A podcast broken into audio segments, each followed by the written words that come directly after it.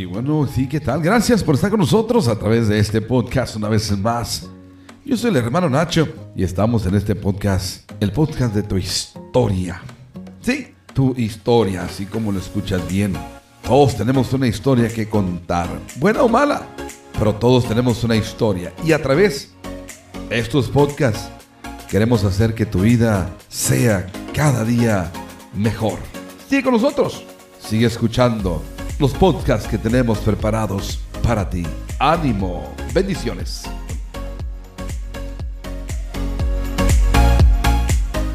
Invitarlos a que vayamos ahí al libro de segunda a los Corintios, capítulo número 12. Segunda a los Corintios, capítulo número 12. Y vamos a estar mirando lo que es el versículo número 9 para la honra y la gloria de nuestro gran Dios y Salvador Jesucristo.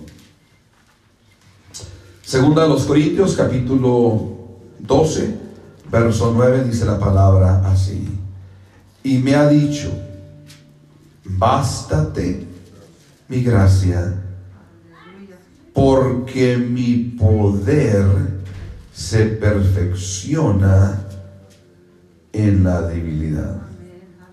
Por tanto, de buena gana me gloriaré más bien en mis debilidades, para que repose sobre mí el poder de Cristo. Señor Jesús, en esta hora estamos delante de ti para honrarte, glorificarte y exaltarte. Gracias, Señor, porque tú eres bueno. A ti te damos honra, gloria y alabanza desde ahora y para siempre. En el nombre de Jesús. Amén y amén. Dígale a su vecino, dígale, no importa, Él está contigo. No importa, Él está contigo. Ocupen su lugar, gracias hermanos.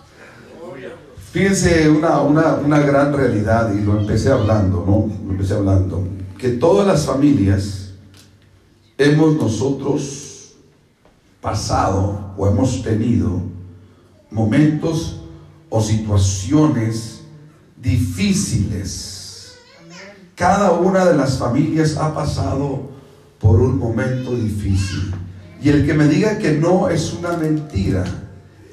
Hablamos realidad, no mentira. Pero cuando yo leo la palabra de Dios y medito en este pasaje bíblico, yo me doy cuenta, hermano, que a través de esa debilidad física, a través de esa debilidad emocional, a través de ese sentimiento, Dios se va a glorificar más en mi vida.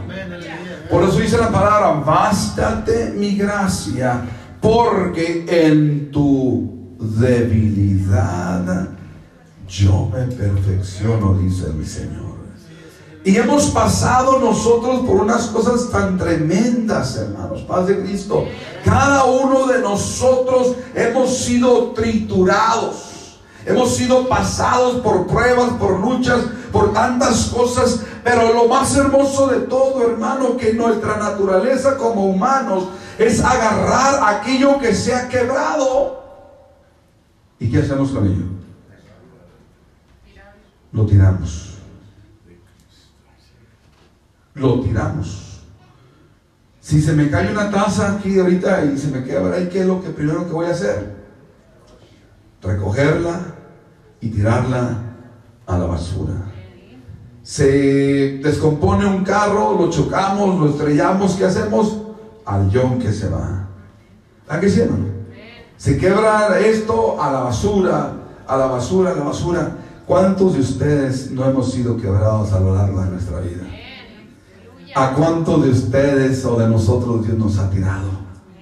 A ninguno. A ninguno Dios nos ha tirado a la basura, sino que el Señor ha hecho algo, nos ha reconstruido. Y a través de esa reconstrucción Dios ha venido y nos ha, se ha glorificado en nuestra debilidad. Padre Cristo. Yo no sé ustedes, pero yo me, me gozo y lo dice la palabra, tener por sumo gozo cuando os halléis diversas pruebas, sabiendo que la prueba de vuestra fe produce paciencia. Quizás usted no está siendo ahorita procesado, quizás usted ahorita no está siendo quebrantado, quizás usted diga ahorita todo voy como viento en popa, todo va excelente en mi vida, tengo trabajo, tengo casa, dinero, todo está bien, perfecto. Aprenda de los que ya estamos siendo procesados. Vea usted, observe usted que sí se puede salir adelante. Aún aunque el enemigo venga y nos quiera desbaratar, Dios dice, no he terminado contigo todavía. Te estoy haciendo pasar por el fuego. Estás pasando por la prueba, pero al final de eso voy a ser glorificado en tu vida y vas a ver lo que va a pasar contigo. No vas a ser la misma persona, vas a ser alguien diferente. Paz de Cristo. Hoy en la mañana estaba mirando un, corto video de un pastor. Y él estaba hablando y él decía, que ustedes lo han observado, él hablaba que él, él se estrelló en una, a una avioneta y él cayó y se le rompió su pierna y se le abrió la cabeza y, y el cráneo y estaba el hermano mostrando las cicatrices de ese accidente que él tuvo. Dice, caí y estuve en medio por 11 días, en medio de cinco o seis cuerpos ya muertos, ya cuerpos inertes, muertos, que al tiempo explotaron. Y todo aquel a todos aquellos gusanos, todo aquello me cayó encima. Pero él dice algo, pero ahí pude encontrar a Jesús. Y lo que dice aquí el apóstol ahorita, o sea, aunque estemos siendo nosotros quebrantados, procesados, Dios está siendo glorificado. ¿Por qué? Porque ya no vamos a ser las mismas personas, o déjeme corregirme, no deberíamos de hacer las mismas personas. Todo esto produce en nosotros, hermanos, que nuestro corazón se ponga un corazón humilde. Cuando algo es roto, se repara. Y más cuando estamos, cuando somos pobres. Paz de Cristo. La gente rica no comprende eso. Pero todos aquellos que, que llegamos a tener parches en nuestros pantalones, sabemos que un pantalón que se rompió, ahora la gente ya los compra rotos, bendito Dios. ahora ya andan todos agujerados ahí. Pero cuando nosotros éramos, éramos, éramos, éramos éramos chiquillos, mocosos, eh, eh, eh, éramos unos niños ahí, se nos rompió el pantalón de la rodilla de tanto andar jugando canicas o ahí. Llegábamos a casa y mamá o la abuela, quien estuviera en casa, sacaba un parche del color del pantalón de nosotros, ¿sí o no? Y lo ponía sobre, sobre el burro ahí y le ponía la plancha caliente encima y lo arreglaba. ¿Ah, que sí? O lo remendaba con retazos de otro pantalón o de otra cosa rota. Dios viene a nuestra vida y Dios viene y nos arregla. Dios viene y parcha aquí aquel, aquel, daño emocional, aquel daño psicológico, aquel daño viene Dios y lo parcha y lo parcha de tal manera que no parece que pasó nada. Ese es al Dios que nosotros servimos. Todos nosotros somos remendados, si me permite la palabra, a través del Espíritu Santo. Cuando nuestra vida está siendo quebrantada o ha sido rota por algo, el Espíritu Santo viene y lo remienda. Pero tenemos que dejarnos remendar. La palabra dice, no pondrás, no pondrás retazo, viejo. Pero fue como dice. No, pero ahora de un retazo, ahorita no fue el texto. Pero Dios viene, por eso dice la palabra que el que está en Cristo, nueva criatura es. Eso quiere decir, hermano, que lo que Dios está poniendo en nosotros son cosas nuevas. Pero yo tengo que entender ese proceso. Tengo que entenderlo, hermanos. Que cuando yo paso por eso es porque Dios está reparando mi vida. Mire, vayamos al libro de Isaías rápidamente, hermano. Libro de Isaías. Y este texto es un texto bien hermoso que lo conocemos, lo hemos leído mucho. Isaías capítulo 53, versículo 6. Dice, todos nosotros nos descarriamos como ovejas, cada cual se apartó por su camino, más quién, más Jehová cargó en él el pecado de todos nosotros. A Dios no le importó, hermano, si me permite la expresión de la palabra, a Dios no le interesó eso.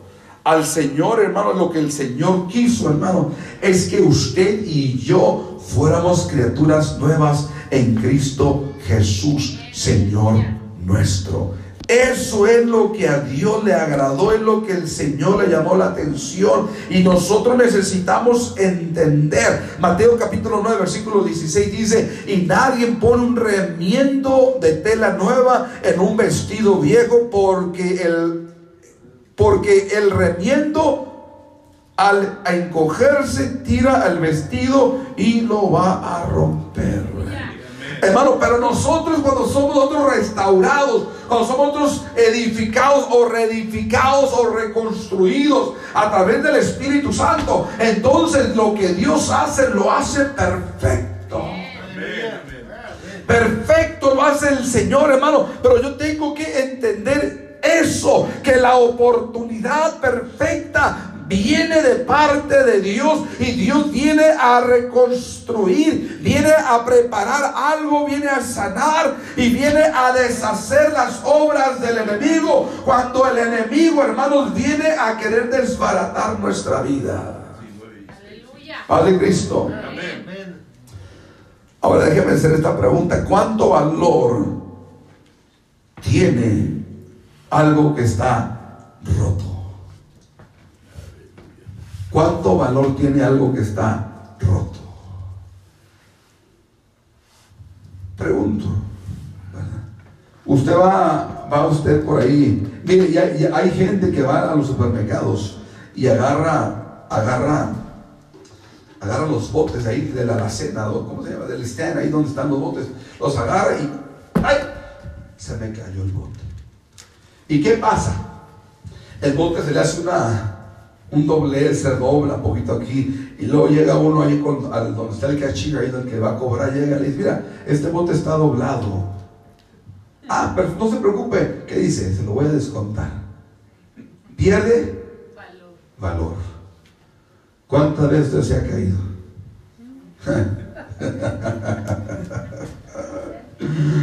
¿Cuántas veces se ha caído, hermano? Padre Cristo. Ah. ¿Cuántas veces se mencionaron y su valor no ha perdido todavía? Usted todavía tiene el mismo valor. Un día iba mi suegra entrando allá a la casa y se tropezó en uno de los escalones que están de entrada y se cayó mi suegra. Me dice, ¿no me vas a ayudar? Le dije, no, porque ya chupó el diablo. Paz de Cristo. El enemigo quiere que nosotros nos mantengamos caídos. Porque el, enemigo piensa o nos quiere hacer pensar que hemos perdido nuestro valor. Y es una mentira. El valor de usted sigue siendo el mismo porque sigue siendo comprado con la misma sangre de Jesucristo. Y eso es lo que Dios viene, hermano. Dios viene y nos empieza a, a reconstruir, a reparar. Pero yo tengo que querer. Yo necesito querer tener el deseo, el ánimo de que Dios sea el que me viene y me restaura. Porque si no, de lo contrario, lo que va a pasar es que voy a estar dañado. Y me viene, me viene a la mente la historia de que cuentan por ahí de repente una de las anécdotas de un niño que va por ahí a, a una tienda, va pasando y mira muchos perritos ahí, ¿verdad? Eh, que lo están vendiendo y el niño está, está lisiado en su pie y va y, compra el perrito que está dañado también. Entonces el, hombre, el hombre le dice, mira, no te alcanza para un perro completo, pero tengo por aquí un perro que está lastimado, se arrastra, le falta esto, tiene este pequeño detalle. Y empieza el hombre a decirle, y el niño le dijo, es que yo quiero ese perrito. Pero el que estaba ahí no, lo, no había mirado al niño. Cuando el niño va caminando se da cuenta el, el, de la tienda que el niño también estaba lisiado. Hermanos, nosotros todos tenemos necesidades. Y no por ello quiere decir, hermano, que Dios nos va a despreciar. Al contrario, el Señor nos ama de tal manera que Dios, su Hijo unigénito, para que todo aquel que él que no se pierda, más tenga que vida eterna. Padre Cristo, Dios viene, hermanos, a, a, sanar, vino a sanar, vino a restaurar su vida y mi vida. Dice la palabra del Señor en el libro de Jeremías capítulo 18 Dice la palabra de esta manera. Palabra de Jehová que vino a Jeremías diciendo, levántate y vete a la casa de quién? Del alfarero. Jeremiah chapter 18 verse 1 and 6. When get closer to Chavita over here, amigo. When get closer to Chavita so he can help you or or. Y dice ahí, que vino a la casa de quién? Del alfarero. Y allí te haré oír que le dijo mis palabras. Padre Cristo. Amén, sígame, sígame por acá, no se me queden perdidos ahí. Ve y de allí te haré y ahí te haré oír mis palabras. Ahora me pregunto yo, ¿por qué lo llevó el Señor a la casa del alfarero? ¿Por qué no el Señor no le habló directamente a Jeremías donde él se encontraba? ¿Por qué? ¿Por qué? ¿Y por qué? Esa es una de las cosas que nosotros como hijos de Dios tenemos que, que, hacer esas preguntas cuando estamos leyendo la palabra. ¿Por qué?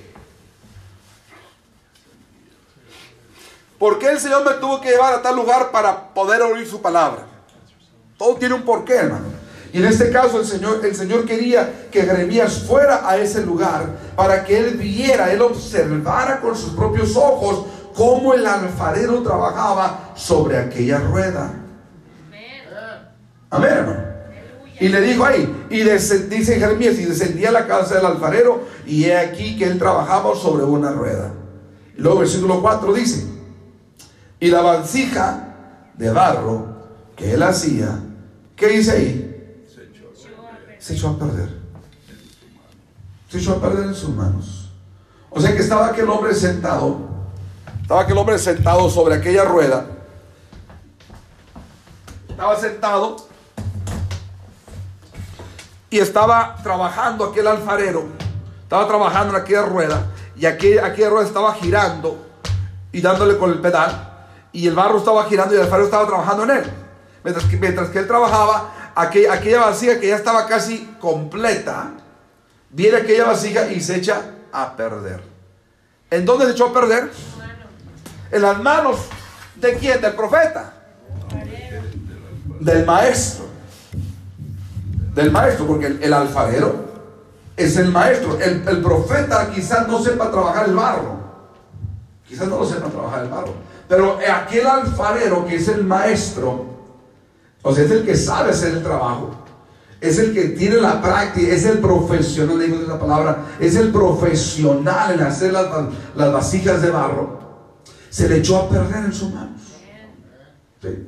Y cuando esto, acontece, entonces el Señor le habla a Jeremías a través de su espíritu y le dice, mira, así, así como el alfarero hizo, así también yo puedo hacer. Padre Cristo. Entonces, este proceso del quebrantamiento, este proceso donde Dios nos lleva, hermano, porque muchas veces, muchas veces la gente dice, o los mismos hermanos, no, es que Dios no está conmigo, por eso me está yendo mal a mí. No, mi santo. Es que Dios lo está llevando a usted por el proceso. Dios lo va llevando por un proceso para que usted sea purificado. Y dice la palabra, sigue siendo el problema, el problema de esto, hermanos, es que muchas de, las, muchas de las veces en ese proceso de purificación, muchos tiran la toalla. Muchos se dan por vencidos. Y la vasija de barro que él hacía se echó a perder en su mano y volvió y la hizo otra, otra vasija según le pareció mejor hacerla. Entonces vino a mi palabra de Jehová diciendo, no podré yo hacer de vosotros como este alfarero, oh casa de Israel. Dice Jehová, he aquí que como el barro en las manos del alfarero, así sois vosotros en mi mano, oh casa de Israel. Entonces todos nosotros, hermanos, pasamos por ese momento de prueba, de lucha, de necesidad. Ahora pregunto yo esto, pregunto yo esto.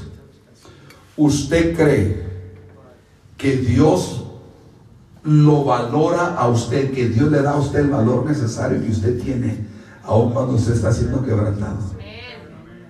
Dios le dará a usted suficiente valor para repararlo. Yo creo que sí. Paz de Cristo. Nuestras heridas que todos tenemos, a través del Espíritu de Dios, Señor, viene y nos va a reparar. Señor viene, hermano, y nos va a arreglar. ¿Por qué? Porque Dios nos ama tanto.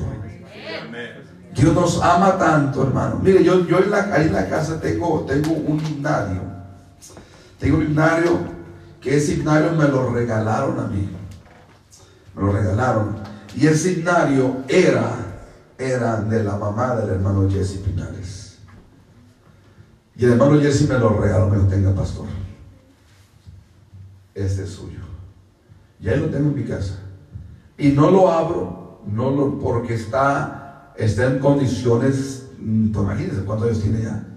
Si el hermano Jesse murió a la edad de 84 años, tenía el hermano Jesse, ¿verdad? 84 años por ahí.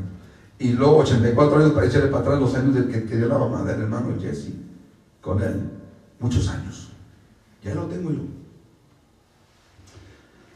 Entonces, si yo supiera reparar, quizás yo lo reparaba. O quizás lo iba a dejar así. Porque conserva un valor emocional. En el caso de Dios con nosotros, Dios nos miró como estábamos rotos. El enemigo nos agarró, permítame la expresión que voy a usar y perdónenla también. Nos agarró como cuando usted agarra aquella caña. Amén. Y usted la agarra y la, empieza a chupar. Y la empieza a morder para sacarle todo el juguito. Y escupe, ¿qué escupe? El gabazo. ¿Y que el gabazo qué vale? Nada. Lo ve y lo deja tirado ahí, ¿verdad? Pero sin embargo, cuando el enemigo vino y nos escupió, nos escupió, porque nos agarró y nos trituró a lo máximo.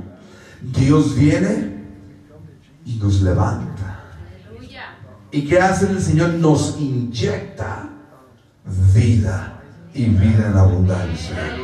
Porque el hombre, aunque estemos en Cristo, pasamos nosotros por momentos de tortura.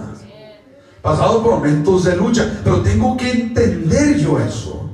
Yo me acuerdo cuando vine los pies de Cristo, eh, en los primeros meses que estaba yendo a la iglesia, la gente me decía, no, cuando eres cristiano todos los problemas se acaban. ¿eh? Mentira del diablo. Eso no es cierto. Cuando venimos a Cristo, como que arrecia el asunto más, ¿eh, se pone más difícil. Pero lo hermoso de esto es que es Dios el que nos lleva por el proceso. El por eso el salmista dice: Aunque ande en valle de sombra de muerte, no temeré mal alguno, porque tú estarás conmigo. Ese es el proceso que Dios quiere usar en nuestra vida. Pero yo tengo que querer, tengo que desear. ¿Por qué? Porque a Dios sí le interesa al enemigo no le importa eso, pero a Dios sí le interesa que usted, que usted sea reparado. A Dios quiere que usted sea reparado. Ahora la pregunta es, ¿cómo nos arregla Dios? ¿Cómo? ¿Qué es lo que Dios usa? Si yo voy a un mecánico, yo sé, y a mi esposa no le gusta que diga yo esto, pero es la realidad. De repente vienen mecánicos a la casa a ver los carros ahí. Y ya llega mi esposa y me dice, mira, esto y esto y esto, yo, yo sé cómo hacerlo unos ojos, esas miradas que matan, así como la que me está echando ahorita, digo, ay bendito Dios. y, y, llega, y es que realmente, cuando usted sabe algo, usted lo sabe. Y Dios sabe exactamente cómo reparar nuestra vida. Padre Cristo. Dios sabe exactamente cómo restaurar nuestra mente. Podemos venir a la iglesia vestidos de corbata, saco y todo, pero por dentro estamos quebrantados, estamos rotos, estamos abollados, estamos de una manera tan, tan mal nosotros. Pero Dios nos mira y al momento que Dios nos vea, dice, ya sé lo que tienes. ¿Aló? ya sé exactamente lo que tienes. Voy, mire hermano, yo le decía, cuando íbamos a, cuando ah, comprábamos automóviles, nosotros compramos carros, ahí en el, remate, íbamos a los remates y comprábamos carros. Y toda mi vida, toda mi vida yo le he pasado entre los carros, toda mi vida. Entonces, al momento de yo llegar y escuchar un carro, un motor, me doy cuenta cómo el motor está funcionando, si está funcionando correctamente, no funciona correctamente. Este, no ocupo mucho para, para mirarlo, para, para, para entender que algo está mal con el auto. Al momento de que lo oigo, lo sé. ¿Por qué? Porque conozco, conozco de eso. Ahora, vayamos al libro de, al libro de Juan o San Juan, capítulo 3, versículo 15, pero versículo 1 en adelante. San, San Juan, capítulo 3, o libro de Juan, capítulo 3. Hay quienes no les gusta que digan San Juan, hay quienes dicen más Juan, y cuando dice uno Juan se confunden con primera y segunda de Juan, así es de que, libro de Juan, o San Juan, capítulo 3, versículo 1 en adelante, dice, había un hombre de los fariseos que se llamaba como Nicodemo. ¿Quién era él? Un principal entre los judíos. Este vino a Jesús de noche y le dijo, Rabí, sabemos que has venido de Dios como maestro porque nadie puede hacer, fíjense bien lo que está diciendo aquí, nadie puede hacer, hacer todas estas señales que tú haces si no está Dios con él. Capítulo, versículo número 3 dice, respondió Jesús y le dijo, de cierto, de cierto te digo, que no, el que no naciere de nuevo no puede ver el reino de Dios. Nicodemo le dijo, ¿cómo puede un hombre nacer siendo viejo? ¿Puede acaso entrar por segunda vez en el vientre de su madre y nacer? Respondiendo Jesús le dijo, de cierto, de cierto te digo, el que no naciere del agua y qué? Y del espíritu no puede entrar en el reino de Dios. ¿Cómo Dios nos repara a nosotros? Dios nos repara a través de qué? De su Espíritu Santo a través del Espíritu Santo, a través del bautismo en el nombre de Jesucristo para el perdón de nuestros pecados y a través del Espíritu Santo Dios viene y nos repara, nos arregla, nos hace completos. Dios no necesita que usted vaya con un psicólogo, Dios, necesita simplemente que usted le dé a él su corazón. ¿Para qué? Para que el Señor venga y venga a sanar todas esas heridas que usted trae desde la niñez. Desde que éramos niños, desde que estábamos aún en el vientre de nuestra madre, muchos de nosotros somos afectados por la forma como nuestros padres nos trataron. Quizás, quizás mi padre, quizás mi madre, quizás su madre o su padre, quizás no quisieran que usted naciese. Y quizás papá le dijo, ¿sabes qué? Mejor ve y aborta la criatura. Esa criatura no la quiero, quizás sintió desprecio, rechazo esa criatura en el vientre de mamá y desde ahí el enemigo empezó a trabajar ya en la mente de aquella pequeña criatura. Hello. Empieza el enemigo a trabajar, hermano, para cuando aquella persona crece, crece ya con ciertos traumas emocionales. Aquella criatura, yo miro, yo miro, yo miro a mi criatura que anda caminando aquí, anda corriendo, yo lo veo a él, lo veo sano, lo veo saludable. ¿Por qué, Porque lo hemos abrazado, le hemos dado el amor, le hemos dado la comprensión, la alimentación que necesita. Esta criatura, hermano, gracias a Dios, nunca ha estado en el hospital. Gracias a Dios no se ha enfermado, no es enfermizo. Gracias a Dios, ¿por qué, hermano? Pero cuando él estaba en el vientre de la madre, la madre solamente estaba usando droga, estaba usando no sé qué tantas cosas, no sé cómo se alimentaba, pero por la misericordia de Dios, esa criatura llegó a los brazos y a las manos de, mi esposa y mi esposa le empezó a inyectar, le empezó a, no, no, literalmente inyectar, pero le empezó a dar, hermano. Aquí te decía, no, lo, le inyectó, no, le empezó, empezó a nutrir con proteína, le empezó con vitamina, y el licuado esto, el licuado del otro, y que ahora su caldito de esto y su caldito de aquello, y que sus mollejitas, y que, y el, usted vea, vea, vea la escuela, no para. Pero si esta criatura haya caído en manos de alguien más, sabrá Dios que haya pasado. Gracias a Dios que usted y yo caímos en las manos del alfarero, en el cual el alfarero pudo venir, hermano, y está restaurando nuestra vida. A Él le damos la honra y la gloria.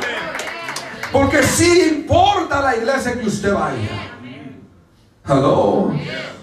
Si importa lo que se esté predicando tras el púlpito. Si importa cómo la gente adora a Dios. Claro que sí importa. ¿Por qué, hermano? Porque en la alabanza está la presencia de Dios.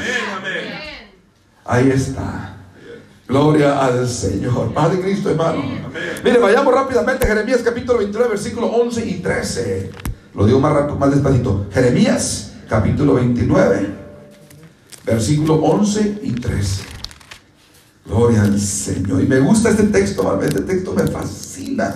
Me acuerdo todavía una de las últimas predicaciones de hijo aquí en la iglesia, él predicó de este, de este pasaje bíblico. Gloria a Dios.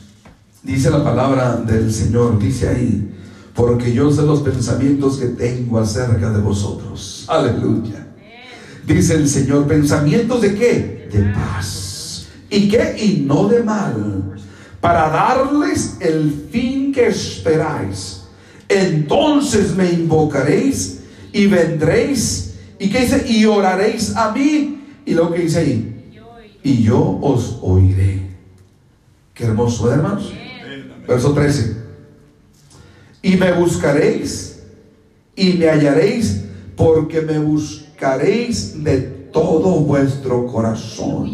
Luego dice enseguida, y seré hallado por vosotros, dice Jehová, y haré volver vuestra cautividad. Y os reuniré de todas las naciones y de todos los lugares a donde os arrojé, dice Jehová, y os haré volver al lugar de donde os hice llevar. ¿Por qué? Porque Dios sabe y conoce los pensamientos que Él tiene para nosotros. Reitero, quizás no conozcamos nosotros la voluntad de Dios el día de mañana. No sepamos qué va a pasar el día de mañana. Pero una cosa sí sé que debo de confiar en lo que dice. Padre Cristo. Necesitamos confiar en lo que dice la palabra de Dios. Que aun aunque estemos siendo procesados aun aunque estemos siendo atravesados por lo más difícil de todo, de todos modos yo sé que mi redentor vive. Padre Cristo, hermanos. Yo sé que mi no importa por donde esté pasando. No, hermano, yo no sé los problemas que usted tenga en su casa. Yo no sé los problemas que usted esté pasando físicamente. No sé sus emociones, cómo se encuentran. No sé. Pero lo que yo sí sé es que el Señor lo quiere restaurar. Amén, amén un aplauso fuerte al Señor.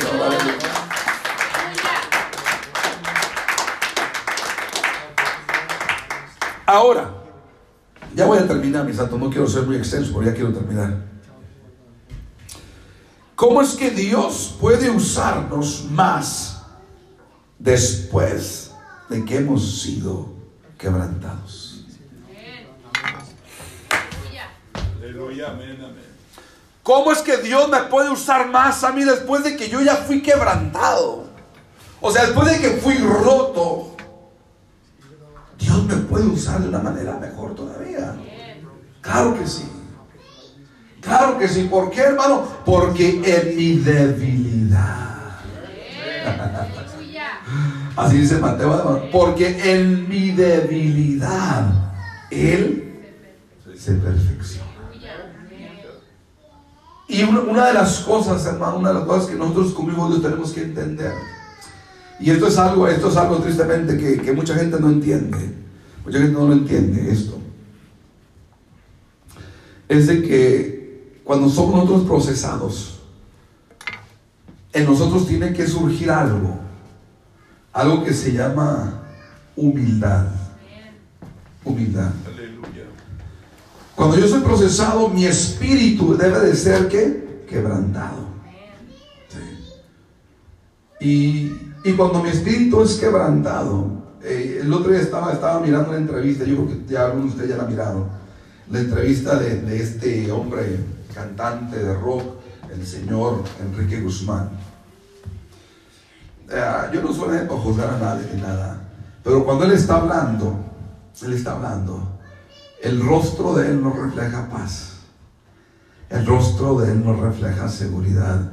El rostro, los ojos de Él no reflejan nada de eso. Reflejan altivez, reflejan, reflejan orgullo, reflejan no sé qué tantas cosas más reflejan.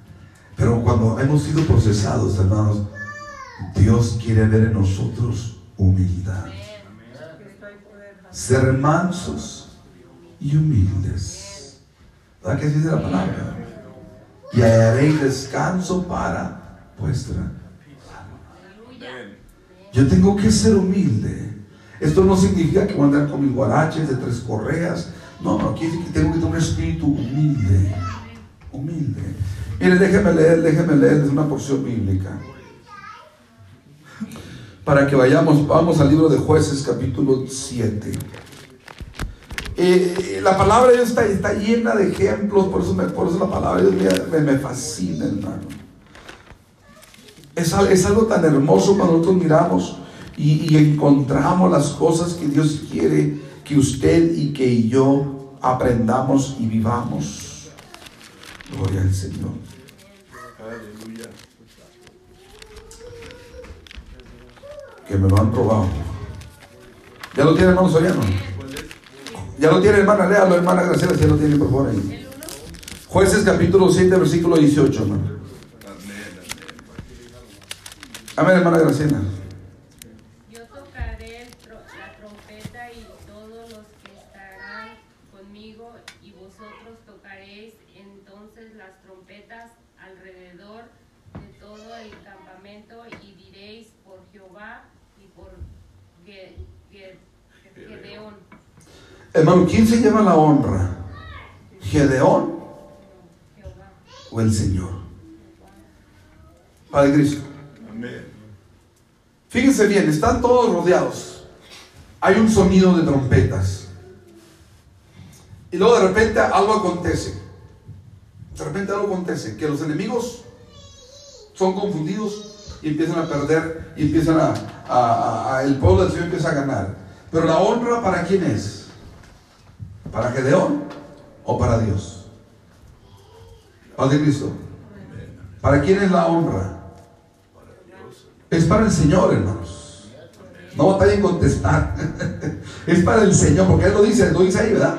O sea, no es para Gedeón, es para el Señor la honra. Sus problemas, sus, todo lo que usted pase, cuando Dios lo esté levantando, no diga es por mi fuerza.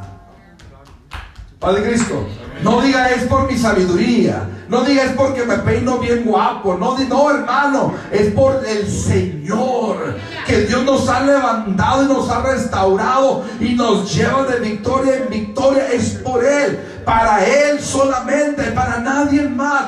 Para que Él sea glorificado. ¿Qué es lo que pasa cuando sale alguien de, una cirugía en el hospital? Oh, le doy las gracias al doctor Julano de tal, porque el doctor Julano de tal me operó. Y me... No, hermano, Dios fue el que estaba en medio de esa operación. Es Dios. Pero el hombre quiere dar la honra al hombre. Pero qué hermoso cuando se la podemos dar a Dios. Padre Cristo, no, ya voy a callar, ya voy a callar, ya voy a callar. Ya estoy por callar, hermano. No llevo mucho hablado, más llevo 37 minutos. Lo estoy contando, bendito Dios. Lo estoy contando. Mire, déjenme pase, hermana Melissa, por favor. Vamos, vamos al libro de Marcos, capítulo 14. Marcos, capítulo 14. Gloria a Dios. Ya vamos a tratar a terminar aquí. Gloria a Dios.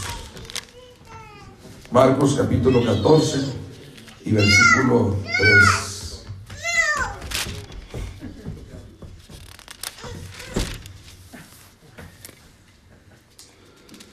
Marcos 14, versículo 3 dice la palabra del Señor en la letra. A ver, hermana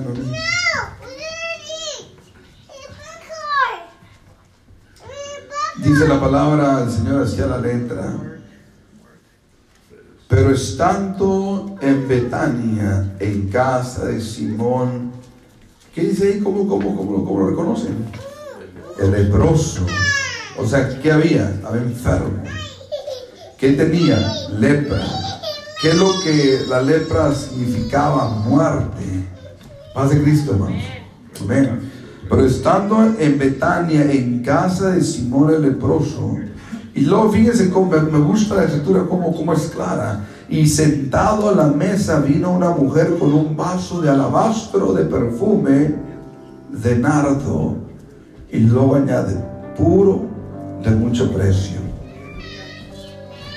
Y quebrando el vaso de alabastro, se le derramó sobre su cabeza. Y hubo algunos que, ¿qué dice ahí, hermanos? Que se enojaron. Estaba el maestro, estaban los discípulos, en casa de uno que estaba lleno de lepra. Así dice la palabra, leproso. ¿Y estaban sentados dónde? En la mesa.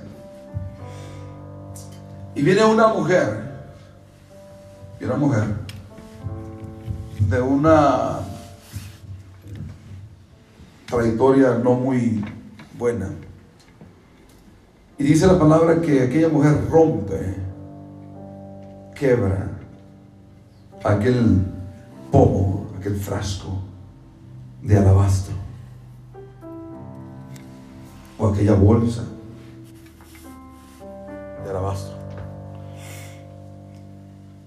Usted y yo, usted y yo, podemos haber estado en esa mesa sentados. Y lo importante, lo hermoso de esto, hermanos, es de que cuando aquella mujer rompe aquel pomo de alabastro, o aquel frasco, dice que empieza y empieza a vertirlo sobre la cabeza. Así dice, ¿verdad? Sí. Empieza a, a vertirlo sobre la cabeza. Porque podía haberse, uh, que se se enojaron de entre sí y dijeron, ¿para qué se ha hecho este desperdicio de perfume? Porque podías haberlo vendido por más de 300 denarios y haberse dado a los pobres. Y murmuraban entre ellos. Pero Jesús dijo, dejadla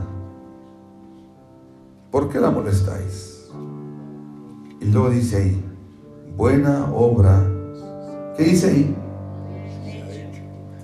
Me ha hecho. Fíjese, póngase usted a imaginar. Imagine usted esto, ¿no? Todos aquí usamos perfume, ¿verdad? Bueno, espero y Imagínense ustedes sentados a la mesa, también un tamicina.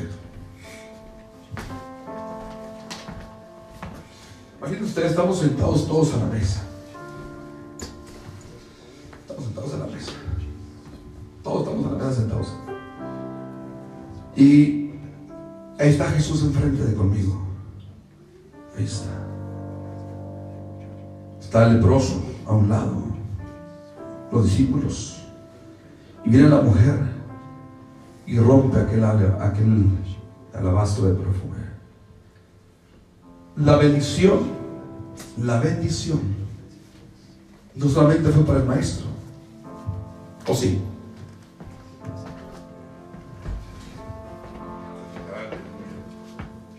La bendición fue para todos los que estaban ahí sentados. Porque todos pudieron oler la ricura, la ricura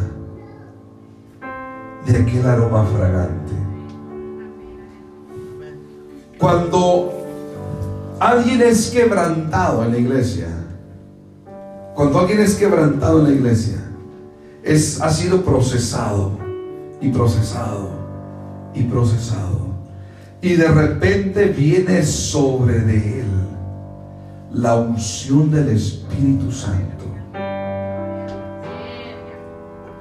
No solamente Él es bendecido, todos somos bendecidos. Porque el Espíritu Santo empieza, hermanos, a, llenar la casa. se empieza a manifestar algo hermoso. Podemos oler aquel perfume grato. Y es por eso que Dios quiere restaurar nuestras vidas.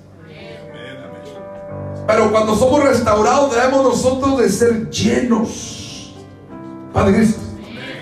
Llenos de la presencia de Dios. Nuestro rostro debe de brillar.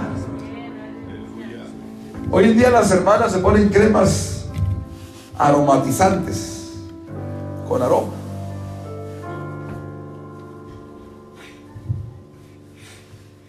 Se ponen la crema y empiezan a brillar de la cara. Empiezan a brillar y un brillo. Y usted los mira y los huele. Y huele aquel aroma agradable. Y ve aquel brillo. Que nuestro brillo y nuestro aroma sea el del Espíritu Santo. Que aunque hemos sido quebrantados y procesados, podemos seguir adelante. Podemos seguir adelante. No importa cuál sea su prueba, no importa qué tan difícil sea el problema, no importa lo que no importa.